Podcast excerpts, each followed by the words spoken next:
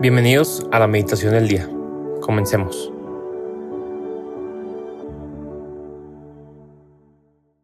En nombre del Padre, del Hijo y del Espíritu Santo. Amén.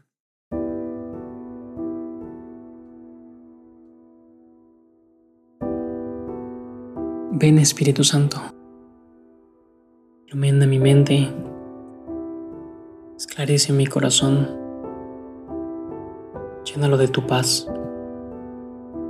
Ayúdame a ser dócil a tus inspiraciones. Ilumina mi entendimiento.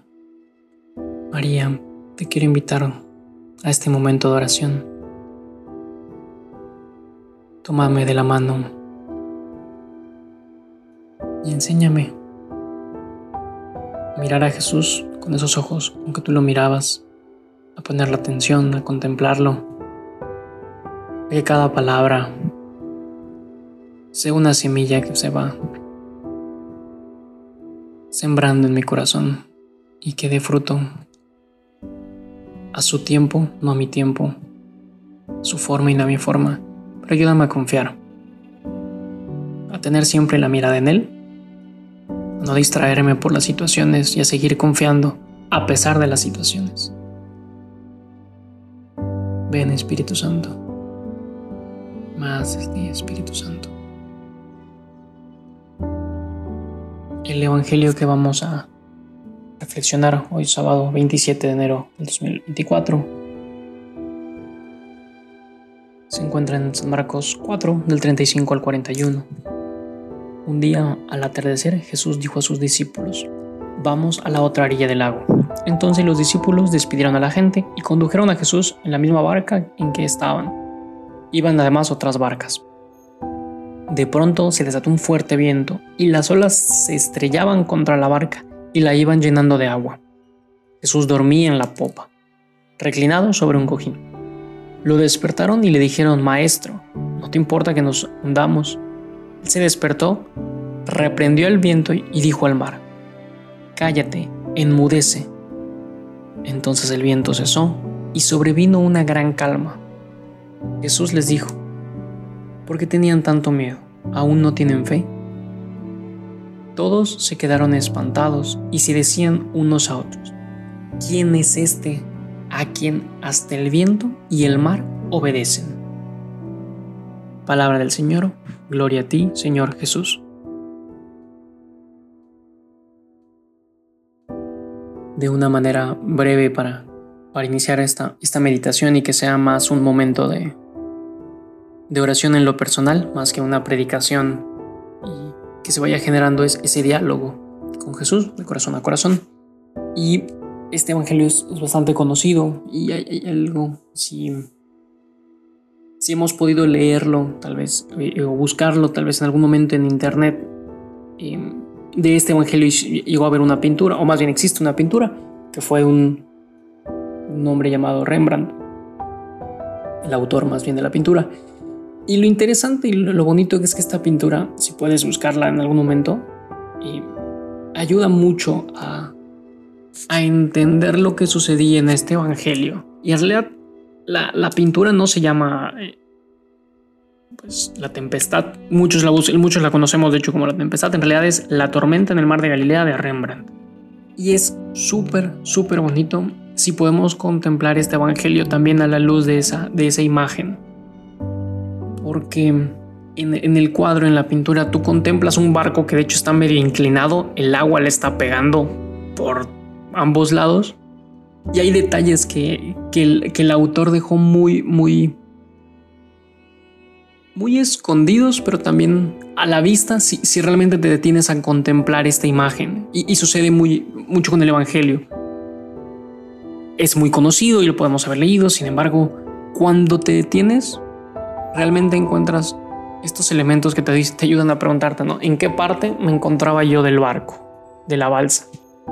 En la pintura, de hecho, cuando la ves en el frente del, del barco, ves algunos discípulos que estaban batallando, que sí, con el mástil, con las velas, y ves del otro lado, los que están un poco más abajo, porque como que la balsa está inclinada, algunos sentados alrededor de Jesús con una tranquilidad que dices, jo, mano, estos no, no están comprendiendo lo que está pasando.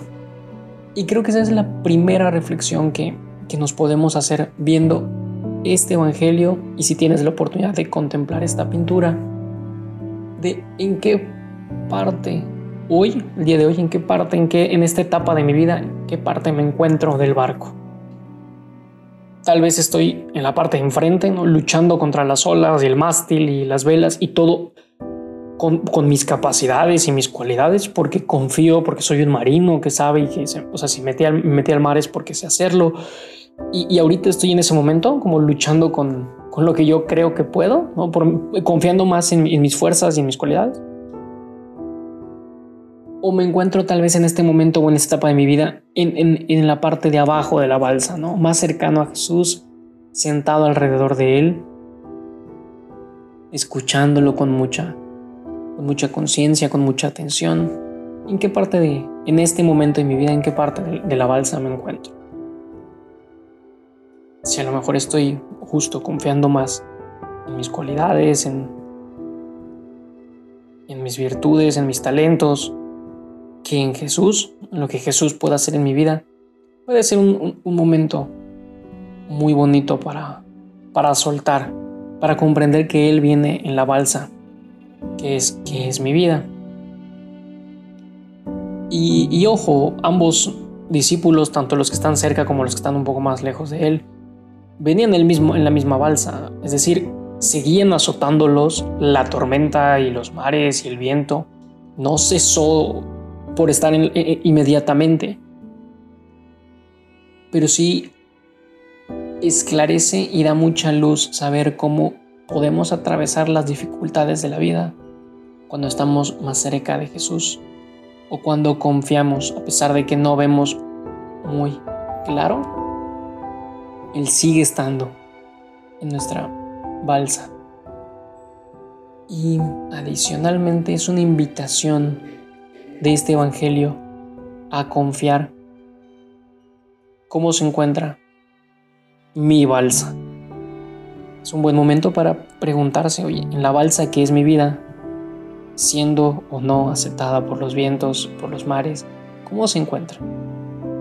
Necesita que Jesús esté ahí. Hace mucho que no me acerco a Jesús y, quiero volver a invitarlo a que se suba. Y si en este momento de mi vida estoy muy agradecido con Dios, que eso debe ser siempre, pero vamos, en esta etapa de mi vida vivo un gozo completo de hace mucho que, que dejé subir a Jesús, pero a lo mejor puede haber una otra situación que de repente brotan. Pedir con mucha confianza o acercarnos con mucha confianza como lo hicieron sus discípulos. Ellos sabían que si, que si entraba más aguas un día ni sabían a quién acudir y despertaron a Jesús. Yo creo que Jesús también a veces espera que nosotros lo busquemos como un caballero no, se entromete enseguida en nuestras vidas o en algún aspecto de nuestras vidas. Entonces es una invitación a volver los ojos nuevamente hacia Él, despertarlo y decirle, Jesús, también te pido que enmudezcas esta situación, que la calmes con tu poder, con tu gloria, como lo hiciste con el mar y los vientos, así Jesús manda esta situación en mi vida, a callarla, a enmudecerla, para que también pueda haber esa luz, esa esperanza de que tú estás en mi balsa.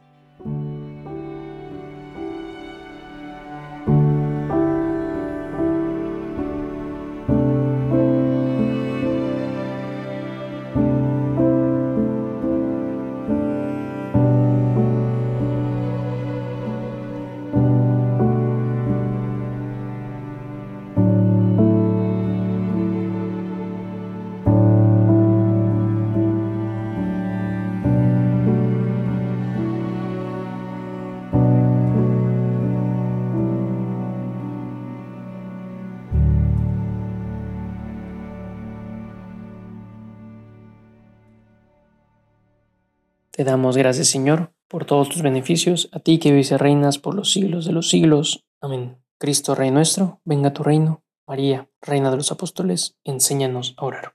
En nombre del Padre, y del Hijo, y del Espíritu Santo. Amén.